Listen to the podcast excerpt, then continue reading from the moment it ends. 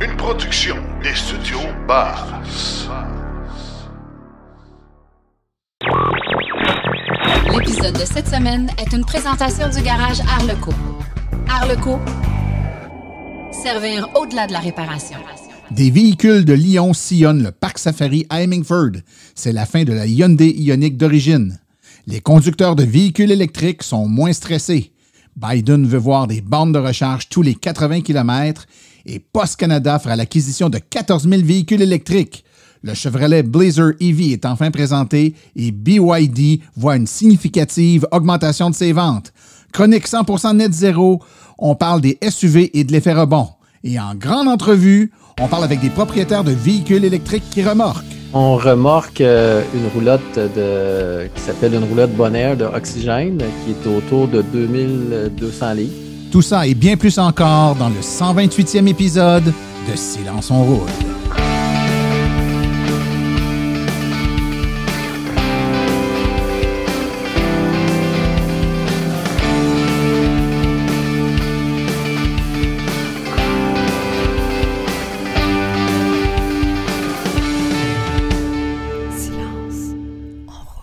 Bonjour tout le monde, mon nom est Martin Archambault et c'est avec passion et plaisir que j'anime Silence on roule, le balado dédié 100% aux voitures électriques. Silence on roule est également le fier partenaire de l'Association des véhicules électriques du Québec.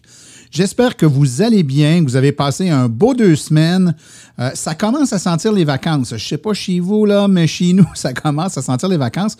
On est déjà, euh, écoutez, à l'aube de, de, la petite pause estivale pour Silence on roule. On va terminer avec... Euh, avec l'épisode 130. Hein, donc, euh, l'épisode d'aujourd'hui, deux autres épisodes et c'est les vacances. Donc, pour vous donner une idée.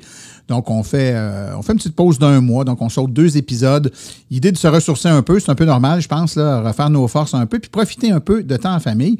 Et dans mon cas, euh, de mettre l'énergie nécessaire à réintégrer le studio Silence on roule. Donc, je vous rappelle hein, qu'on est en on est à l'étranger actuellement, donc le studio est en rénovation, la maison complète en rénovation, et puis on va réintégrer là, euh, nos quartiers dans, très peu de temps.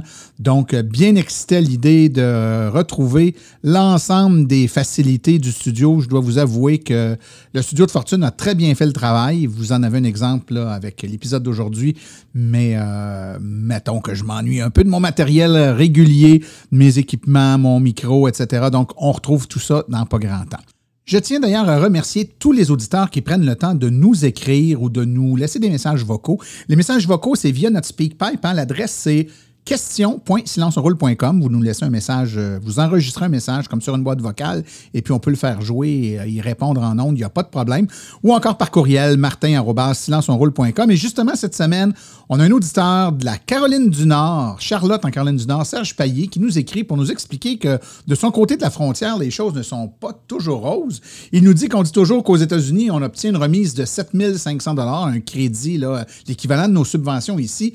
C'est vrai, mais c'est une remise sur les impôts payés durant l'année d'acquisition du véhicule électrique. C'est un crédit de taxe. Il faut donc payer au moins 7500 d'impôts fédéral après toute déduction avant d'obtenir un sou de plus sur notre taux d'impôt, ce qui fait qu'une famille avec un revenu moyen et qui a des crédits d'impôt pour une famille de deux enfants ne recevra probablement pas la totalité du montant de 7500 C'est loin d'être au Québec. Vous êtes vraiment chanceux. Donc, c'est loin d'être euh, comme au Québec. Alors, merci beaucoup, euh, M. Payet. Effectivement, hein, quand, on, euh, quand, on se regarde, on se désole, mais quand on se compare, on se console, comme on dit. Et puis, effectivement, la façon dont sont appliquées euh, ces, réglementations-là, aux États-Unis en particulier, sous forme de crédit d'impôt, ben, pour sauver de l'impôt, il faut en payer. Ah, c'est ça. Alors que nous, ben, c'est tout simplement une subvention à l'achat, donc c'est un remboursement immédiat. C'est beaucoup plus, euh, beaucoup plus direct. Puis tout le monde qui achète un véhicule qui se qualifie, ben, il a droit. Donc, ce n'est pas rattaché aux revenus euh, des gens façon différente, me direz-vous, lequel est le mieux? Je vous laisse le, choisir, mais selon M. Payet, c'est pas toujours avantageux. Écoutez, on a un épisode vraiment intéressant aujourd'hui. Je vous l'ai dit tantôt, ça commence à sentir les vacances. Et justement, qui dit vacances dit sortie camping ou trucs comme ça. Et puis, on veut euh, souvent pouvoir traîner notre matériel et souvent, de plus en plus avec les nouveaux véhicules qui peuvent le faire, tracter tirer une, une, remorque, une roulotte, etc. Eh bien, aujourd'hui, on a des invités qui vont nous en parler, qui vont nous parler de leur expérience. Alors, ça va vous en dire un peu plus sur ce qu'on peut ou ne peut pas faire et quel est le coût en énergie de tirer une roulotte. Mais avant d'aller là, sans plus tarder, on va tout de suite écouter les actualités. Vous voulez des produits qui permettront d'augmenter la valeur de revente de votre véhicule? Chez Précision PPF Vitres teintées, nous sommes à votre service depuis 2015. Nos maîtres installateurs sont tous certifiés et ont plus de 17 ans d'expérience dans le domaine. Nous offrons un service de qualité inégalé quant à la protection par pierre, les soins nanocéramiques ainsi que les vitres teintées. Notre pellicule par pierre ultra résistante est invisible et conservera l'intégrité de votre véhicule tout en prévenant la rouille et en protégeant la peinture contre les débris de la route. Notre traitement nanocéramique possède un puissant effet hydrofuge et il préserve l'éclat et la brillance de votre peinture pour en faciliter l'entretien. Que ce soit pour votre voiture, votre résidence ou votre commerce, Précision PPF Vitre teintée est là pour vous offrir la multitude d'avantages qu'offre la teinte de vitre. Venez nous rencontrer au 1970 boulevard des Laurentides à Laval. Appelez-nous au 450-490-4488 ou encore venez visiter notre page Facebook Précision PPF Vitre teintée. Nous comblerons vos exigences tout en vous offrant la qualité que vous recherchez.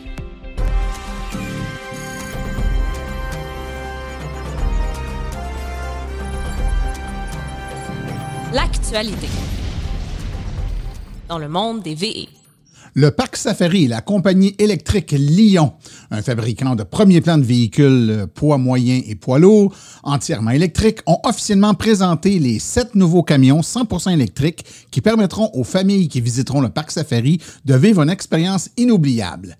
Ces véhicules zéro émission livrés au Parc Safari en 2021 ont été conçus par Lyon Électrique pour répondre spécifiquement aux besoins du Parc Safari. Les camions de brousse 100% électriques sont montés sur un châssis Lyon 8 et permettent aux visiteurs d'effectuer des visites du parc sans être accommodés par le bruit ou les émissions. Triste nouvelle dans le monde de l'électromobilité, les Hyundai Ioniq d'origine ne seront plus produites à compter de juillet 2022 l'un des, des, produits pionniers de la mobilité électrique, la série originale de Hyundai Ioniq, sera supprimée au plus tard en 2022. En juillet cette année, l'usine de la compagnie Dawson cessera d'assembler les trois modèles de la famille Hyundai Ioniq, à ne pas confondre avec le nouveau produit de la marque Ioniq, la Ioniq 5. Le dernier véhicule devrait sortir des lignes de production dans seulement quelques semaines, mais les clients ne sont déjà plus en mesure de passer des commandes dans la plupart des régions du monde, y compris en Amérique du Nord. Dans les prochaines semaines, le circuit électrique lance une nouvelle mouture de son planificateur de trajet. Cette nouvelle version comportera plusieurs nouveautés attendues, dont la possibilité d'intégrer les réseaux partenaires dans les trajets et d'exécuter des trajets hors Québec. Réservé aux membres hors de l'AVEC, euh, les membres OR peuvent signaler leur intérêt de devenir testeurs bêta, euh, donc avoir en avant-première une version de l'application pour pouvoir la tester et aider au développement de cette dernière. Sont recherchés des électromobilistes qui, évidemment, ont une voiture 100% électrique, euh, peuvent utiliser de longs déplacements nécessitant des recharges de transit, si possible des déplacements en Ontario aux États-Unis, et évidemment, ils doivent être membres hors de l'AVEC car pour s'inscrire, on doit passer par notre profil de membre sur le site web de l'Association des véhicules électriques du Québec. Les conducteurs de véhicules hybrides et électriques se sentent moins stressés au volant que les conducteurs de véhicules à essence ou diesel, selon une nouvelle enquête menée par la division DS Automobile de Stellantis. DS ne vend pas de voitures aux États-Unis et les résultats sont basés sur les réponses de 2000 conducteurs au Royaume-Uni, mais l'enquête semble tout aussi pertinente pour les États-Unis et le Canada. Parmi les conducteurs interrogés, 78% ont déclaré avoir été stressés au volant, Pourtant, 38% des propriétaires des hybrides et de véhicules électriques ont déclaré que leur voiture actuelle les rend moins stressés que les voitures non électriques qu'ils possédaient auparavant. Parmi les caractéristiques que les répondants ont déclaré être les plus efficaces pour réduire le stress, une conduite silencieuse et raffinée a été citée par 41% Ce n'était pas le meilleur choix. 52% des répondants ont cité un intérieur et des sièges confortables comme étant la caractéristique la plus efficace pour réduire le stress. Il s'agit d'un fait unique aux véhicules électriques que ce soit d'un côté de l'Atlantique ou de l'autre. L'administration Biden exigera des recharges pour véhicules électriques tous les 80 km sur les autoroutes fédérales et il sera interdit aux propriétaires de bornes d'exiger des utilisateurs soient membres ou faisant partie d'un club pour les utiliser. L'administration Biden franchira une nouvelle étape dans sa campagne pour faire passer l'Amérique aux véhicules électriques aujourd'hui lorsqu'elle publiera des normes pour la création des réseaux de bornes de recharge. Le président Joe Biden s'est engagé à installer un demi-million de bornes de recharge publiques pour véhicules électriques d'ici 2030. L'administration fournira plus de 5 milliards de dollars américains, soit 6,4 milliards canadiens, aux États au cours des cinq prochaines années pour construire un réseau de bornes de recharge le long des autoroutes. Les normes proposées qui seront publiées la semaine prochaine dans le Federal Register stipulent qu'une borne de recharge doit être située tous les 80 km le long de l'autoroute et à pas plus de 1,6 km de l'autoroute. Les stations seront tenues de maintenir un nombre et un type minimum de bornes de recharge capables de desservir l'ensemble des clients. Selon le communiqué de presse diffusé la semaine dernière, Post Canada confirme vouloir faire l'acquisition de 14 000 véhicules entièrement électriques d'ici 2040 afin d'atteindre l'objectif zéro émission en 2050. Lors du communiqué de presse, l'agence s'est également engagée à investir un milliard de dollars afin de réduire ses émissions et électrifier toute sa flotte de véhicules. Le PDG de General Motors, Marie Barra, a présenté lundi sur Twitter les premières images du Chevrolet Blazer EV 2024 qui devait être dévoilé le 18 juillet et mis en vente au printemps 2023. On y voit le modèle de performance SS tel que confirmé en mars dernier. La formule SS pour Super Sport est présente chez Chevrolet depuis l'ère des muscle cars, désignant généralement les versions plus sportives de leur modèle. Le Blazer est l'un des deux multisegments électriques abordables chez Chevrolet qui seront bientôt disponibles. La Chevrolet Equinox EV devrait suivre le Blazer EV dans les salles d'exposition dès l'automne 2023, le prix annoncé aux États-Unis de 30 000 américains. Chevrolet n'a toujours pas présenté l'intérieur du Blazer électrique, mais il ne serait pas surprenant de voir une version de la nouvelle interface à écran tactile que le constructeur automobile avait dévoilée en janvier dernier avec les photos de l'Equinox EV. Cela semble être similaire à ce qui avait été présenté dans les multisegments électriques Cadillac Lyric 2023. BYD a confirmé une augmentation significative de ses ventes, ce qui fait que la société figurait parmi les trois principaux constructeurs automobiles chinois en mai. Les données publiées par la China Passenger Car Association révèlent que BYD a vendu 113 768 véhicules en mai. Cela la place au deuxième rang en termes de vente de véhicules au détail en Chine, juste derrière Ford Volkswagen qui en a vendu 150 000 au cours du même mois. Les ventes de BYD en mai représentent une augmentation de 159% par rapport à mai de l'année dernière, tandis que les ventes de Ford Volkswagen ont chuté de 10,6% Le troisième constructeur automobile le plus vendu en Chine jusqu'en mai était Geely avec 73 315 ventes, soit une baisse de 14,5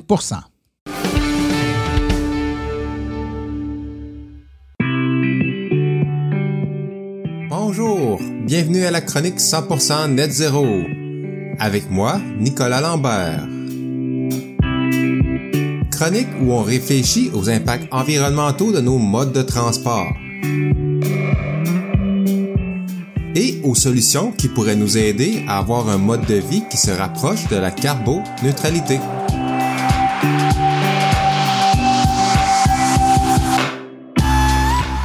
Aujourd'hui, les SUV et l'effet rebond.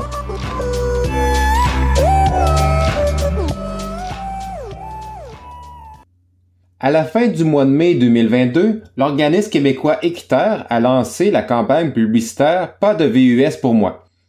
Cette campagne utilise des messages à saveur humoristique dans le but de dénoncer ce qu'ils appellent la tendance à surdimensionner nos véhicules par rapport à l'usage qu'on en fait réellement.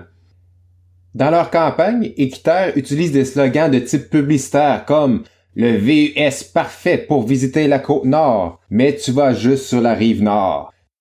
Évidemment, ces messages publicitaires-là sont construits pour attirer l'attention et peut-être même pour décrocher un petit sourire. Il n'y a rien de méchant là-dedans. D'autant plus qu'une des remarques que fait Équiterre, c'est l'omniprésence des publicités, où les camions légers, dont fait partie les VUS, prennent énormément de place dans nos médias. Avec ce genre de message publicitaire, c'est un peu comme si la campagne Pas de VUS pour moi faisait une caricature de ce qu'on voit présentement dans nos médias. Et là-dessus, je crois qu'Équiterre a misé juste parce que le sujet a fait couler beaucoup d'angles dans les dernières semaines. Plusieurs, pour défendre l'utilisation de voitures plus volumineuses, ont parlé de sécurité routière ou de nos hivers québécois ou encore de leur besoin d'espace pour loger toute la famille ou leur matériel de construction. En réponse, Équiterre a publié un article supplémentaire pour répondre à toutes ces objections. Je vous invite à aller voir sur leur site pour en savoir plus. Mais une affirmation qui a été faite pour défendre l'utilisation des VUS a grandement piqué ma curiosité. Plusieurs ont en effet donné comme information que les modèles d'il y a 10 ans consomment beaucoup plus que les modèles d'aujourd'hui. Donc on peut se permettre d'acheter un véhicule plus volumineux. Pourtant, Équiterre a sorti comme statistique que les émissions associées aux camions légers ont augmenté de 1,8 million de tonnes de CO2 entre 2015 et 2019 au Québec.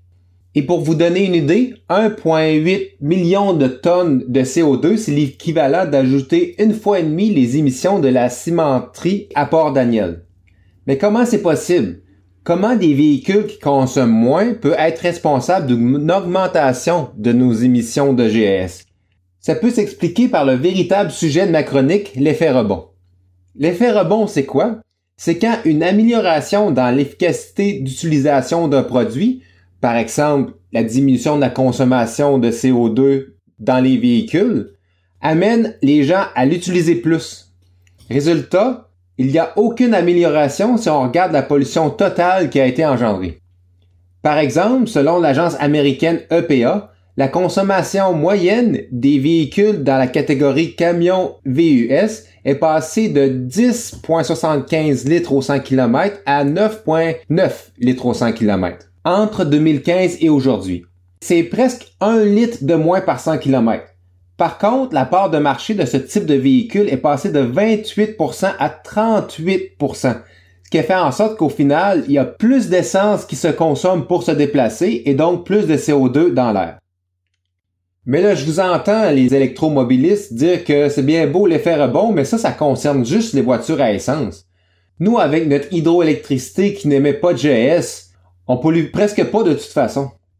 Et c'est vrai que sur l'ensemble du cycle de vie, ce qui inclut la production de la voiture, son utilisation et son recyclage, la voiture électrique émet 5 fois moins de gaz à effet de serre si on la compare à une voiture à essence, ce qui est une amélioration énorme. Mais j'ai constaté que dans le domaine de l'électromobilité, on peut trouver aussi des exemples d'effets rebonds qui sont très parlants.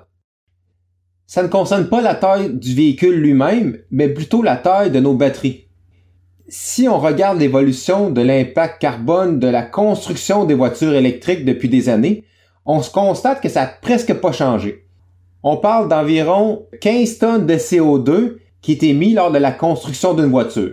Ça, c'est l'équivalent d'une voiture à essence qui roule environ 55 000 km. Pourtant, si on regarde les études plus en détail, on constate que pour chaque kilowattheure de batterie, l'impact environnemental est de moins en moins élevé on parle d'une diminution de 65% depuis 2015 de la quantité de CO2 qui est émis pour chaque kilowattheure de batterie produit. Et ça, c'est dû entre autres à l'économie d'échelle et aussi à l'alimentation électrique plus propre au niveau des usines de batteries elles-mêmes. Mais au même moment, la taille moyenne des batteries a augmenté pour passer de 24 kWh pour une Nissan Leaf de première génération à plus de 50 kWh pour les voitures qu'on trouve sur le marché aujourd'hui. C'est donc pour cette raison que l'impact total a presque pas changé. Pour renverser la tendance, il faudrait que les constructeurs offrent des choix de véhicules avec une plus petite batterie, ce qui donnerait oui une plus faible autonomie, mais aussi un impact environnemental plus bas. Et en plus, vu que la batterie c'est la composante du véhicule qui est la plus dispendieuse, ça nous donnerait un choix de véhicule qui aurait un coût moindre. Parce que c'est pas vrai qu'on a tous besoin d'un véhicule qui nous permet de parcourir 500 km sur une seule charge pour nos besoins quotidiens. Un véhicule pas cher avec 200 km d'autonomie pourrait convenir à beaucoup de gens. C'était Nicolas Lambert pour ma chronique 100% net zéro et sur ce, je vous souhaite une bonne route.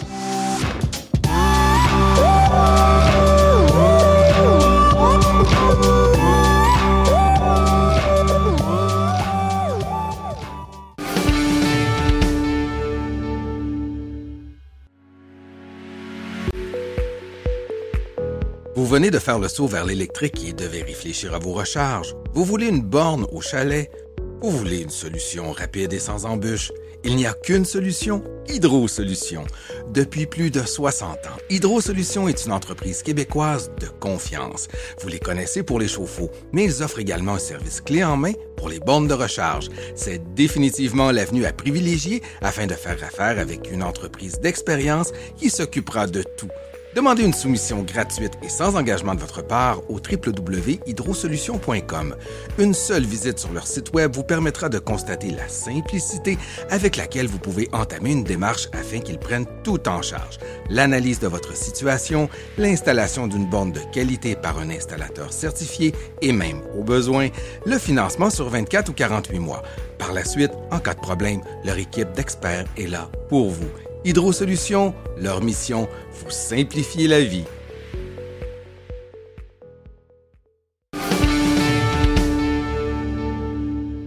Une question qui revient vraiment très souvent dans les différents salons ou les événements qu'on fait pour parler des voitures électriques, c'est est-ce que je peux remorquer avec une voiture électrique? Puis, ben, à venir jusqu'à il n'y a pas très longtemps, le choix était très mince de véhicules et souvent la réponse était ouais, non, pas vraiment, ou en tout cas les manufacturiers ne le conseillent pas. Mais les temps ont changé, c'est comme le reste, ça évolue et maintenant, il y a de plus en plus de véhicules qui le permettent. Aujourd'hui, euh, pour en parler, on a quatre invités avec nous. Le hasard veut que les invités ont tous le même véhicule, mais vous comprendrez, on va en parler, que ça pourrait être des véhicules différents. Donc, il y a plusieurs modèles maintenant de véhicules qui le permettent. Donc, je vous les présente, mes invités. On a tout d'abord euh, Alan Mingan. Bonjour, Alan. Bonjour, Martin. Donc, euh, comme les autres, toi, tu as une Tesla modèle Y, c'est ça? Oui, la version SR qui s'est vendue pendant à peu près deux mois. tu es un des chanceux qui a passé dans, la période des SR. Et ça fait combien de temps que tu roules avec des véhicules, un, véhicule électrique, que ce soit celle-là ou Euh, un autre? là? Ça fait quatre ans maintenant. OK. Donc, tu avais quoi comme véhicule avant? Ah, modèle 3, j'ai reçu dans les premières modèles 3 au Canada euh, en début 2018. Donc, un apôtre de Tesla. Oui. On a aussi avec nous Claude Harvey. Euh, salut, Claude. Salut, ça va, Martin? Ça va super bien. Toi, tu avais une Tesla S qui avait du millage et puis là, tu as changé ça pour une Y, toi aussi, c'est ça? C'est ça, mais mon remorquage ou ma saison euh, de remorque euh, s'est fait avec la S l'année passée. Donc, euh, OK. Fait que tu vas nous parler d'expérience, non pas avec une Y, mais avec une S. bah, de façon générale, je pense, c'est de parler de ce que ça implique euh, comme réalité de, tirer sur des plus longues distances. Puis toi, tu es, un vieux de la vieille en électromobilité. Tu roules l'électrique depuis combien de temps? Depuis euh, bientôt huit ans, 2014. OK. Et tu avais quoi comme véhicule Et- avant? Oh boy, j'en ai eu plusieurs. J'ai eu quelques Leaf, euh, j'ai eu une Volt, j'ai eu une Spark. Donc, euh, c'est ça. Euh, je vote pas toujours pour le même parti. C'est très bien.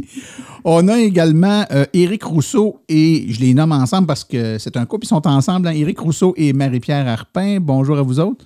Bonjour. Bonjour, Martin.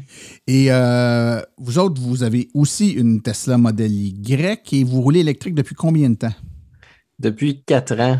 OK. Tou- Toujours en Y ou il y a eu d'autres choses avant? Il y a eu d'autres choses avant? Non, on avait une Nissan Leaf. avant. Ouais, OK. C'est bon. Donc, vous avez passé de la Nissan Leaf à la, à la Tesla Y, un, un- un gros saut technologique. Oui, ouais, un choc. Oui, un choc. Un choc initialement en, livre, c'était un choc, mais après ça, il y en avait un autre encore après. C'est bon, ça.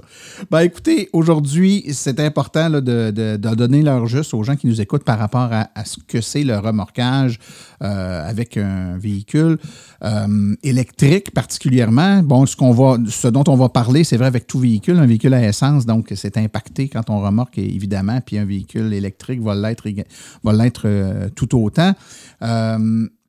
Euh, je pense qu'il y, a un élément de base, c'est qu'il y avait à l- à l'origine très peu de modèles qui pouvaient tirer. Maintenant, il y en a un peu plus. J'ai envie de poser cette première question-là à Claude. Claude, sur le marché, au moment où on se parle, euh, bon, vous autres, avez toutes des, Y. Toi, tu l'as fait avec une S, mais il y a d'autres modèles maintenant qui peuvent tirer. Il n'y en a pas des tonnes, mais il y en a. Oui, disons que j'ai fait l'analyse avant d'y aller avec la Y. Là. Euh, le ID4 euh, peut tirer euh, un peu plus que les autres, ben, que la Ioniq 5, puis disons la, la Kia EV6. Euh, bon, c'est sûr que le modèle Y euh, peut tirer. Ce qui est triste un peu, c'est que du côté de l'Europe, il y a plusieurs modèles qui sont homologués pour tirer, dont entre autres le modèle 3. Puis une fois qu'on arrive du côté du Canada, ben c'est plus les c'est plus les mêmes normes. Euh, donc euh, on en perd plusieurs. Là. Ouais. Et, et Claude, c'est important ce que tu dis là, c'est et puis plusieurs se posent la question à savoir est-ce que c'est que le modèle de, de modèle 3 en Amérique est différent de celui d'en Europe ou c'est les normes qui sont différentes qui fait que exactement la même technologie, d'un côté de l'Atlantique, on le permet, puis de l'autre, on ne le permet pas? Ce que j'ai compris, c'est les normes puis les, requis de Transport Canada vis-à-vis chaque véhicule. Je ne sais pas s'il y a des choses qui doivent, que le fabricant doit modifier certaines choses, mais en tout cas du côté euh, canadien avec Transport Canada, euh, puis même du côté US, parce que je pense que c'est les mêmes qu'un véhicule qui n'est pas homologué au Canada, il y a des bonnes chances qu'il ne soit pas euh, du côté américain. Euh, ça se passe du côté des normes. Oui.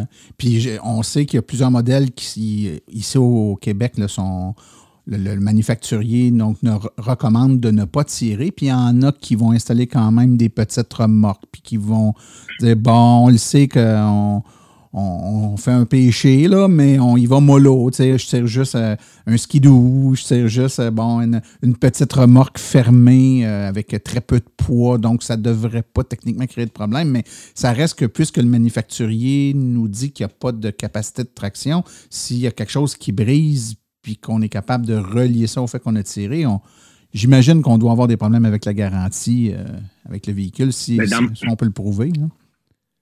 Dans mon cas, la modèle S, euh, j'ai attendu la fin de la garantie avant de faire installer la tâche de remorque et de traîner euh, une roulotte euh, légère là, derrière. Donc oui, j'avais la garantie 800 kilométrage illimité batterie moteur. Donc j'ai attendu la semaine qui a suivi la fin de ma garantie avant de faire installer tout ça. OK, pour être certain que tu ne ne viennent pas mhm. euh, empiéter dans, la validité de ta garantie. J'ai envie, euh, tu, disais que tu tirais une petite, euh, petite roulotte. J'ai envie de demander à Eric, toi, ben, ben, vous, Eric et Marie-Pierre, qu'est-ce que vous tirez avec votre modèle Y? On remorque une roulotte de, qui s'appelle une roulotte Bonaire de oxygène qui est autour de 2200 livres. OK. Et ça fonctionne super bien. Ce qui est intéressant, c'est qu'elle est aérodynamique, fait que quand on compare les statistiques des autres, euh, des autres véhicules et euh, roulottes, ben, en fait, on a des meilleurs euh, résultats. c'est intéressant. OK. OK. Et toi, Alain, qu'est-ce que tu tires? Une roulotte ProLight e-Volt. Donc, c'est une roulotte 100% électrique avec panneaux solaires, batterie lithium-ion.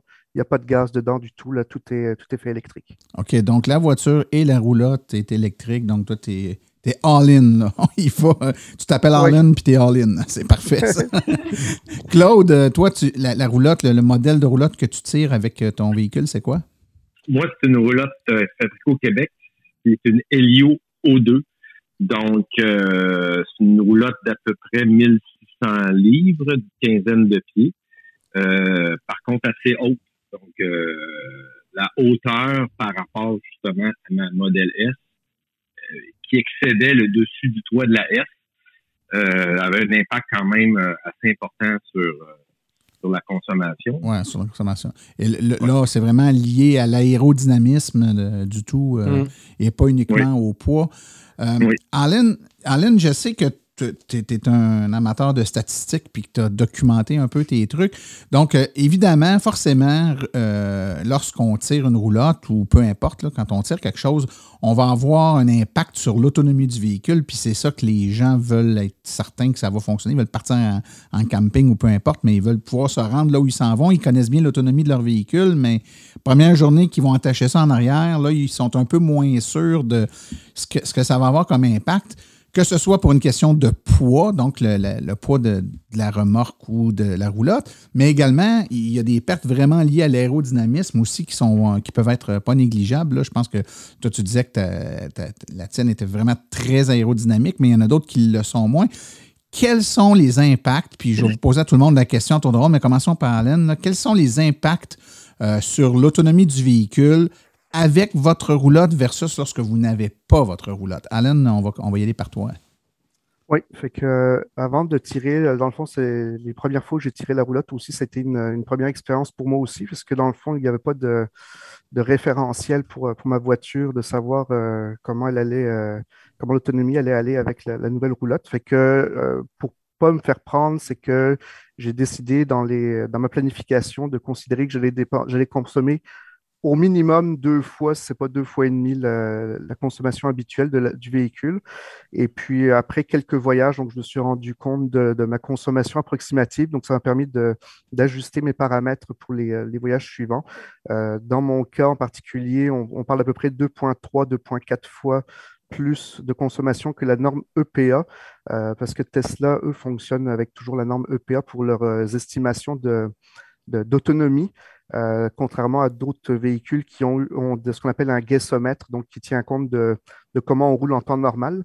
C'est sûr que si on ne roule pas selon la norme EPA euh, habituellement, si on roule beaucoup plus vite, ben, la différence est, est- est moins importante, mais par rapport à la, à la- la consommation théorique du véhicule, on se retrouve, retrouve à peu près une consommation de 2.3, 2.4. Donc, euh, on divise un petit peu plus que par deux la- l'autonomie euh, qu'on peut faire avec la, avec la roulotte. OK. Euh, vous autres, Eric et Marie-Pierre, ça ressemble à quoi votre, ce que vous avez observé?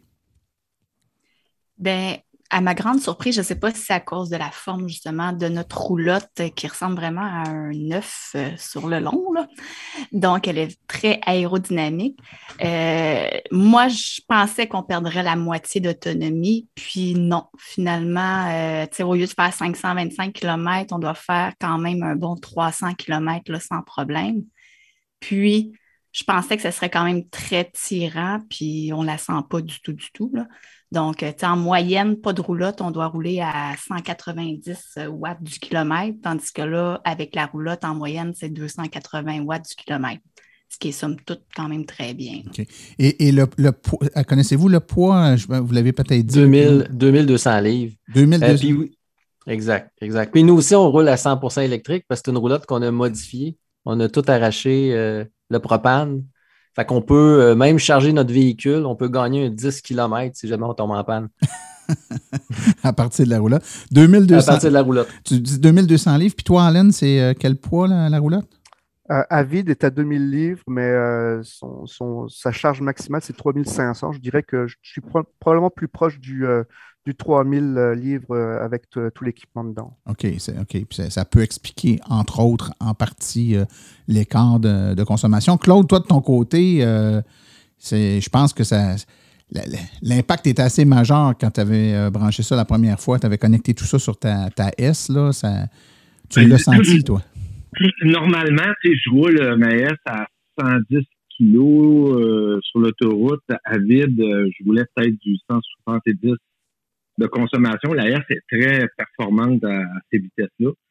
Euh, avec la roulotte, évidemment, je roule pas à 110. Fait qu'à 95 100 là, euh, je joue aux alentours de 3,80, 4,7.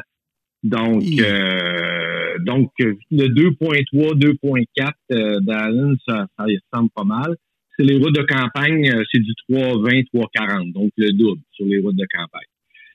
Donc, euh, vraiment, la- l'aérodynamisme de la roulotte de, Marie-Pierre et Eric, c'est vraiment un atout important. Moi, elle est, elle est en forme de goutte d'eau, mais elle est très large. Donc, euh, elle n'a pas le nez, disons, arrondi comme, comme celle euh, d'Éric Marie-Pierre. Fait que c'est sûr que l'impact. euh, donc, la planification, euh, c'est un point important quand tu fais de la longue distance avec une roulotte. Oui, pour pas te faire prendre euh, au dépourvu. Puis j'imagine que tu sais, l'aérodynamisme, c'est beaucoup lié aussi à la prise dans le vent. Si on a un vent de face euh, qui est très fort euh, Oui. et que la roulotte agit un peu comme un parachute en arrière, là, ça doit être assez exponentiel l'impact. On le sent sur le véhicule, pas de remorque, quand il vente l'impact sur l'autonomie. Donc avec une roulotte, ça doit être assez extraordinaire. Avez-vous expérimenté des situations où justement là, ça, ça venait jouer dans votre déplacement? Ça peut jouer dans l'autre sens. Nous- quand tu t'en vas vers, quand tu t'en vas vers Québec, un bon vent sud-ouest, là, c'est, plaisant aussi. Là. La consommation redescend. Ben oui, c'est, euh, c'est ça. Faut s'ajuster. Là. Euh, faut, faut être patient. Alan? Ouais, il, a fallu- ouais, il m'a fallu un plan B justement une fois où il y, a eu, euh, il y avait du vent euh, assez assez fort. là. Euh, fait que j'avais euh, j'avais prévu un plan B plus court, puis effectivement, il a fallu que je m'arrête là. Là, j'étais rendu. euh, habituellement, je consomme à peu près dans les 330, puis là, j'étais rendu au-dessus de 400, euh, 400 Wh par kilomètre. Donc, on parle de 40 kWh par 100 km, ce qui est beaucoup plus, beaucoup, beaucoup plus qu'à l'habitude. Fait que là, il n'y a pas eu le choix. Il a fallu que je m'arrête un petit peu plus tôt pour, pour me rendre à ma destination. OK. J'ai plein de questions qui me viennent à l'esprit. Éric et Marie-Pierre, donc, mettons que vous en allez en camping. Normalement, on ne s'en va pas à 3 km de la maison. Là, hein? En camping, on roule un Non. peu. On va avoir besoin de se recharger. On va parler de ça quand vous avez à vous charger en déplacement. Là, moi, je sais, on sait tous comment sont faits. Vous avez tous des Tesla, donc les superchargeurs sont faits pour. euh, on se stationne là, euh, le derrière en premier. Là, vous remarquez comment vous vous y prenez pour vous charger? Bien, évidemment, euh, on- on- en premier lieu, on choisit toujours des superchargeurs, ça c'est certain. On a en plan B euh, des Shadomo. Ce qui est intéressant au niveau des Shadomo, on a souvent été capable de se charger sans se déconnecter, euh, sans, sans se dépiner, comme on dit, parce que le, le câble est assez long. Euh, mais quand on arrive dans un superchargeur, c'est sûr qu'on joue au pin d'épine. Puis là, ben, je pense au Madrid, à un moment donné, il y avait du monde en temps. Puis euh, ça a pris ça a pris vraiment plus de temps d'aller chercher de lunch que se charger, mais ça a pris un bon moment de trouver un stationnement pour la roulotte. Euh, Au-delà de la recharge, on- ouais. Au- Au-delà de la recharge, ça a été plus compliqué chercher le lunch et trouver un endroit pour, la roulotte. Mais on a changé notre jack, euh, euh, notre jack pour un jack rapide. Fait que euh, j'ai trouvé toutes sortes d'astuces là, qui fait que ça va plus vite. Puis on, on- on implique toute la famille aussi. Fait que on, on arrive, tout le monde fait sa tâche. Ah, c'est comme une équipe de Formule 1, là. deux qui lèvent. c'est un go, go, go. Que- euh, Claude, de ton côté, euh, qu- quand vous arrivez à destination, euh, donc l'endroit où vous allez camper ou peu importe, est-ce que vous rechargez votre véhicule à destination? Quelle est- quelles sont les options de, recharge à destination? Est-ce que vous vous limitez à des recharges en déplacement, donc à des superchargeurs ou des bandes rapides, ou vous, vous allez vous charger dans les campings comme tel? Ben, dans notre cas, on fait pas beaucoup de camping. On fait beaucoup de ce qu'on appelle du boondocking. Donc, on est chez des gens, des particuliers, chez des producteurs agricoles. Donc, on est beaucoup en autonomie. Euh, donc, ma recharge, souvent à destination, va être en fonction de mon activité du lendemain. Où là, je viens de trouver une belle borne, euh, soit une borne Tesla euh, destination ou une borne cycle électrique. Puis, on va aller se brancher pendant qu'on va aller faire notre 3-4 heures de vélo. Fait que, étant donné qu'on on n'a pas nécessairement l'électricité à l'endroit où on va faire notre, appelons ça le camping sauvage, là. Et puis quand c'est dans le camping, bon, c'est ça, y a toujours notre 110 volts sur le camping, mais euh, il y a certains campings qui offrent maintenant des bornes de recharge. Fait que, on a fait deux l'été passé qui avaient des bornes sur place, euh, qui, les bornes niveau 2, là, qui nous permettent de, de- de recharger au complet avant de repartir. OK. Euh, le temps file, puis j'ai encore des questions. Euh, Alan, euh, quand on décide de s'installer avec, bon, pour, pour remorquer, il y a quand même l'installation d'équipement qu'on doit faire sur le véhicule. Il faut faire installer une boule, une barre de tir, il y a du filage électrique, peut-être des freins aussi. J'ai lu qu'il y a des, des. On nous dit, ben oui, vous pouvez remorquer, mais ça prend des freins électriques. Quels sont les équipements qu'on doit prévoir si on va être capable de remorquer quelque chose outre la roulotte, mettons qu'on va tirer? Qu'est-ce qu'on doit prévoir comme installation sur le véhicule?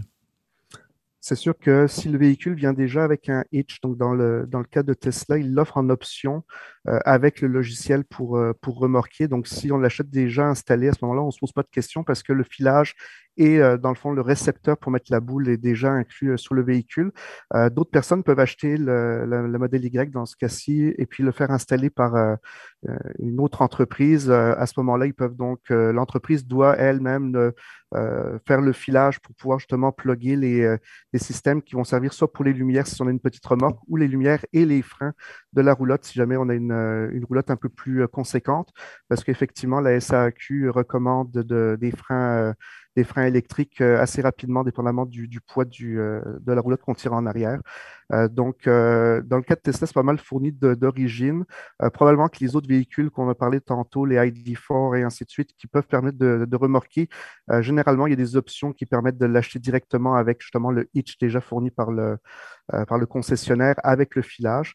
Donc, à ce moment-là, on se casse moins la tête. Ça prend aussi, on n'y pense pas parce qu'on se dit on a déjà le, connecteur pour les freins de la roulotte, mais euh, ça ne fonctionne pas tout seul. Ça prend aussi un, récepteur de, frein, un gestionnaire de frein. Euh, moi, j'ai décidé d'acheter la, version Bluetooth qui se plug directement sur le, récepteur à, l'arrière de la voiture, mais sinon, habituellement, les récepteurs se mettent dans le dash. Donc, il y, a des endroits dans le manuel, ils le disent quel endroit le, brancher, mais ça, c'est une petite chose que le monde pense pas nécessairement quand, euh, quand ils font leur achat, mais il faut, il faut y penser à ce régulateur de frein-là. OK. Marie-Pierre, Eric, c'est le même, euh, même scénario pour vous autres? Oui, c'est le même module. Euh, je ne je me recommandais pas à nous de l'installer nous-mêmes ou le faire installer parce que justement, je voulais avoir le logiciel dans Tesla. C'était vraiment super important pour moi. Puis au niveau des freins, ben, j'ai choisi Echo, Echo de Kurtz qui est Bluetooth, comme, euh, comme Alan mentionnait. Euh, et euh, ben voilà. ah oui, c'est 1500 livres, je voulais dire. Je voulais ajouter que c'était 1500 livres pour la SOQ. Fait que ça dépend de, de, la roulotte, mais du poids aussi. OK. Comme minimum. En terminant, je comprends, je vous écoute, puis moi, ce que je retiens de ce que vous dites, c'est c'est pas trop compliqué finalement, mais il faut garder en tête un certain nombre de paramètres, si on ne veut pas avoir de surprise.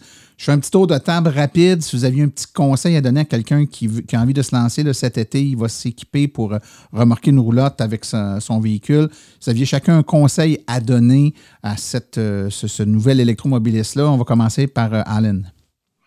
Oui, euh, moi, ce que j'ai fait pour ne euh, pas être mal pris, c'est que je regardais les, euh, toutes les BRCC du circuit électrique qui étaient sur le chemin. Puis je, je, spottais des, sites alternatifs pour si jamais je devais m'arrêter plus tôt.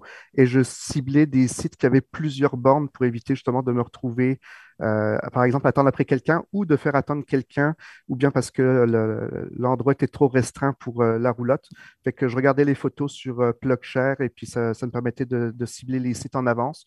Comme ça, il n'y a pas de mauvaise surprise si jamais on a besoin de s'arrêter à un endroit imprévu. Ah, c'est un, très bon point. Eric? Oui, ben en fait, peut-être utiliser l'application BRP, mettre le bon nombre de watts, le modifier pour pouvoir faire des bons estimés c'est ce qu'on utilise. Puis peut-être utiliser aussi des, choisir des campings dans les régions qui ont déjà des bornes. Euh, par ailleurs, nous, on les a toutes documentées sur notre site Web. OK. Euh, euh, juste dire aux auditeurs que la référence pour le site Web d'Éric et Marie-Pierre va être donnée dans les, références du podcast. Donc, vous allez avoir toutes les informations si vous voulez aller lire parce qu'on ne l'a pas dit, mais Éric et Marie-Pierre documentent depuis déjà un certain temps leur expérience de d'électromobilistes qui, euh, qui remorquent là, euh, une roulotte. Donc, vous allez pouvoir avoir beaucoup d'informations là-dessus. Euh, Marie-Pierre, toi, est-ce que tu as un autre conseil différent de celui d'Éric? Bien, moi, je vais plus m'adresser peut-être aux femmes qui sont anxieuses. C'est vraiment beaucoup moins pire qu'on peut penser.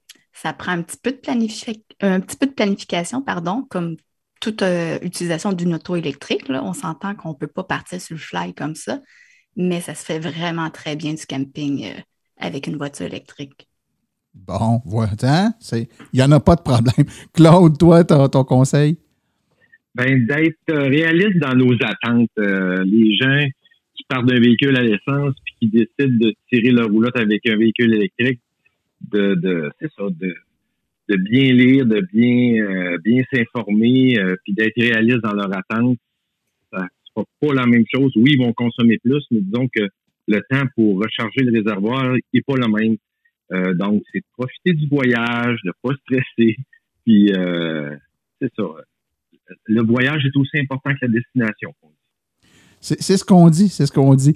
Ben écoutez, euh, messieurs, dames, merci beaucoup pour votre euh, disponibilité aujourd'hui, euh, puis de nous avoir donné ces informations-là. Donc, si les gens veulent en connaître un peu plus, là, il y a quand même différentes façons de se renseigner, des pages Facebook. Je vais dans, les références du podcast, donc je vais vous mettre en ligne une page Facebook qui, traite justement de gens qui remorquent avec des voitures électriques. Puis vous aurez aussi le lien vers le blog d'Éric et Marie-Pierre, donc vous allez pouvoir avoir un peu plus d'informations. Messieurs, dames, merci beaucoup pour votre présence aujourd'hui. Merci, merci à tout le monde.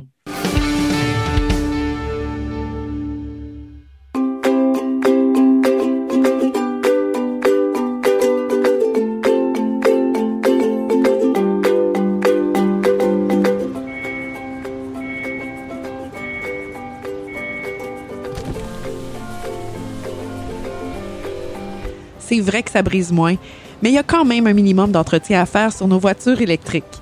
Quand est venu le temps de faire l'entretien de mon véhicule, j'ai choisi de faire confiance à l'équipe d'Arleco plutôt que le concessionnaire.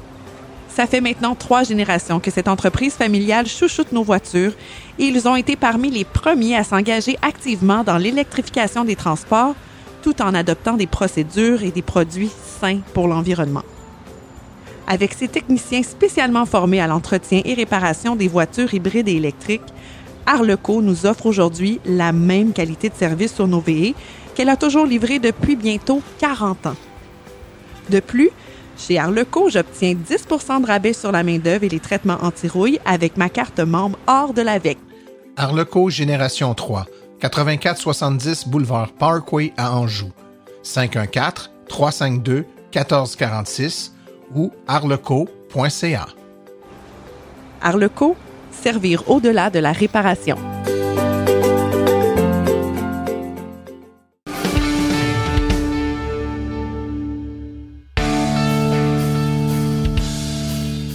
C'est déjà le temps des vacances, disons-le, bien mérité. Je vais prendre quelques minutes pour vous rappeler que le podcast fera relâche pendant la saison estivale. C'est le temps des vacances et je m'accorde une pause en famille après avoir mis en ligne l'épisode 130 le 15 juillet. Je vous reviendrai avec plein de choses à vous dire le 12 août prochain. Entre-temps, à vous tous, bonnes vacances!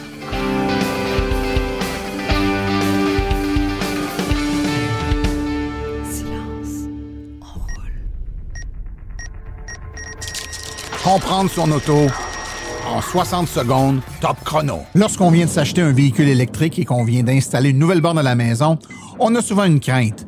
Celle que quelqu'un, à notre insu, la nuit ou le jour lorsqu'on est au travail, vienne se brancher sur notre installation, charge son véhicule et qu'ainsi, en quelque sorte, nous vole de l'électricité.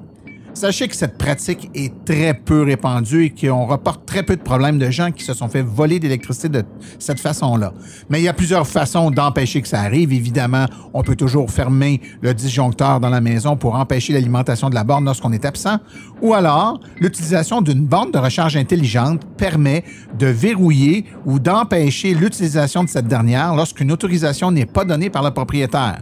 Alors, si vous avez peur, vous avez des raisons de croire que vous êtes peut-être à risque de vous faire voler l'électricité de votre borne, l'utilisation d'une borne intelligente avec contrôle de recharge serait pour vous la meilleure solution à utiliser.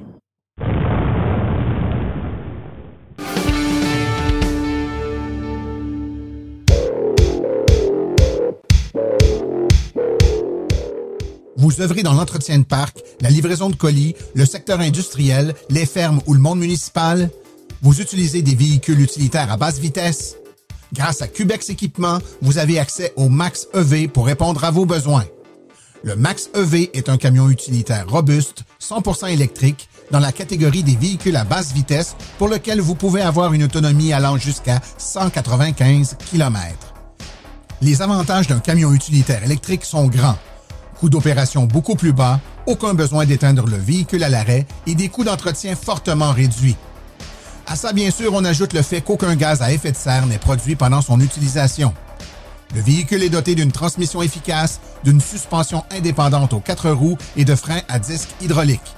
Il possède une vaste liste d'accessoires, dont le chauffage et la climatisation. Que vous le vouliez avec une boîte ouverte, une benne basculante, une boîte cargo ou muni d'un porte-échelle, Cubex Équipement sera vous fournir le modèle de Max EV qui vous convient et qui saura faciliter votre travail. Le Max EV est d'ailleurs éligible à la subvention du programme Éco-camionnage du ministère des Transports qui peut vous remettre un montant allant jusqu'à 12 500 Avec cette aide gouvernementale supplémentaire à l'achat ainsi que les économies substantielles de carburant, vous économiserez ainsi pour les 10 prochaines années tout en participant à la transition énergétique du Québec. Pour plus de renseignements, visitez le www.cubexltee.com ou téléphonez au 1 800